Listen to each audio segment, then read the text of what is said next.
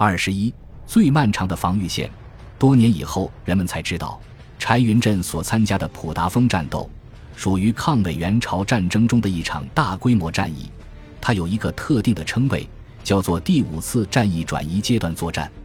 这是一场人民军队历史上罕见的防御阻击作战，时间之紧迫，形势之危急，战线之漫长，都创下了历史记录。当第十五军在芝普里地区和敌人不分昼夜地血战时，第二十军在东线华川方向，第六十三军在西线连川、铁原方向，同样进行着破釜沉舟式的生死阻击。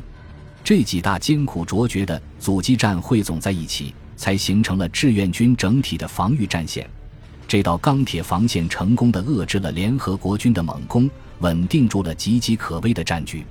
在整个志愿军防线上，这场全面对抗已经不仅仅是两支军队的军事对抗。而是信仰与使命的对抗，意志与力量的对抗，荣誉与责任的对抗。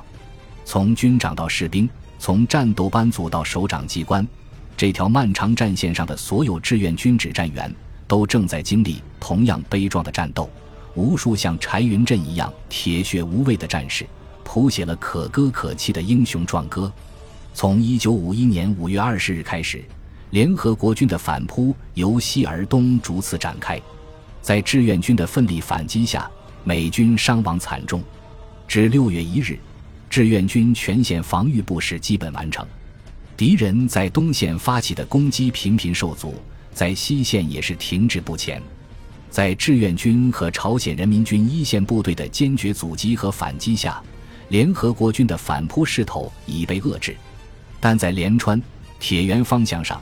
美军的进攻仍未停止。不甘心就此失败的范弗里特使出了最后解数，在不足三公里的进攻正面上集中了两个师，在大量航空兵、炮兵的支援下，以整连、整营、整团的兵力轮番猛攻志愿军第六十三军坚守的阵地，企图夺取连川两侧的有利地形，中央突破，直插铁原。志愿军能否彻底阻止敌军的进攻？第六十三军的阻击作战至关重要。战斗开始的第一天，彭德怀就三次给傅崇碧军长打电话，要求不惜一切代价顶住敌人的进攻，打掉敌军的进攻势头，狠狠灭一灭美军的嚣张气焰。他再三交代说：“六十三军的同志们辛苦了，前一阶段你们的任务完成的很好，现在又将肩负新的重要使命。美军攻得紧，而我军的战略预备队还没有上来。”所以你们要在铁原坚守半个月，傅崇碧坚定地说：“司令员，您放心，我们一定不会辜负您的期望。”然而，傅崇碧十分清楚，面对联合国军不惜血本的进攻架势，以自己缺粮少弹的撤退之师对阵锐气正盛的机械化部队，六十三军几乎没有任何胜算。美军第一线的攻击兵力已经达到了四万七千多人。平均每公里地段就有七百多人，而六十三军经过连续作战仅剩两万四千余人，平均每公里地段上只有三百七十多人。至于武器装备更是不成比例，粮食弹药也消耗殆尽，部队鸡皮交加。可以说，志愿军坚守防御的每一支部队都面临和十五军在芝普里阻击战中相同的严重困难：部队减员严重，粮食弹药匮乏。敌我兵力悬殊，第一八九师因伤亡过重，已经缩编为一个团，由师长任团长。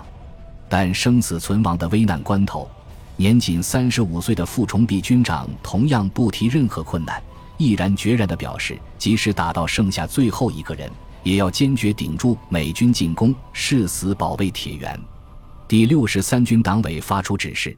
要求全体指战员不怕孤军作战。不怕流血牺牲，发挥独立作战能力，像钉子一样钉在前沿阵地上。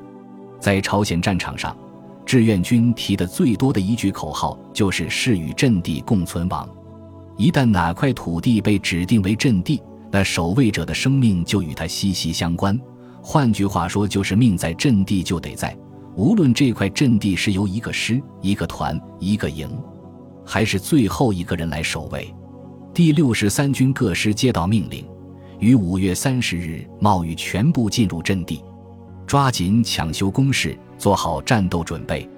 傅崇碧军长派干部到各个师团，要求把彭总的指示迅速传达到每一个指战员，发扬一不怕苦、二不怕死的精神，坚决完成阻敌前进的任务，为全军争光，为中国人民争光。当时，连整个第十九兵团都已经无兵可调，兵团首长为全力支援作战，从机关抽调五百多名干部，战士补充到六十三军。兵团首长的这一决心立即传达到每一个战士，使他们感受到首长机关对前线的支持和关怀，更加激发出他们血战到底的决心意志。战斗最激烈的地点在右翼连川山口地区，美军进攻第一天即投入五个步兵营的兵力，并得到四个炮兵营的支援，气焰极为嚣张。坚守阵地的只有志愿军第一八七师五六一团三营。在兵力悬殊的战斗中，当潮水般的美军涌上阵地的千钧一发之际，突然响起了“大刀进行曲”，大刀向鬼子们的头上砍去。许多参加过抗日战争的老兵，在慷慨激昂的战歌中跃出战壕，端着刺刀扑向敌群，与敌人血拼厮杀。他们顶住了数倍于己的敌军十余次进攻，与敌反复争夺，毙伤抵达一千三百余人。为稳定一线阵地起了重要作用。敌人每天白天在飞机、大炮掩护下攻占了我军阵地，我们在夜晚又组织力量夺回来。铁原南面的山地原来森林茂密，后来在敌机投下的凝固汽油弹中几乎烧光了。我军阵地上日夜听不到枪声，只听到炮弹的爆炸声。铁原以南的半面天空都变成红色。战士们的脸则被硝烟烤成了黑色，阵地之间被互相隔绝。战士们实在太疲劳了，趴在工事里就睡着了。敌人冲到跟前，醒过来又打。仗打到最后，六十三军几乎到了山穷水尽的地步。傅崇碧军长把军部的警卫连、勤杂人员甚至文工团员都派到了一线运送弹药，自己成了光杆司令，连军部的岗哨都派不出了。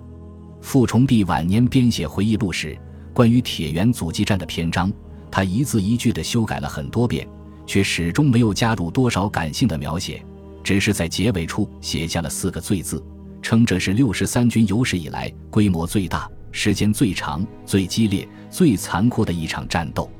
字字浸透英雄血。只有用这种简单的方式，才能埋藏将军心中巨大的伤痛，也才能展示最坚定的战斗意志。本集播放完毕，感谢您的收听，喜欢请订阅加关注，主页有更多精彩内容。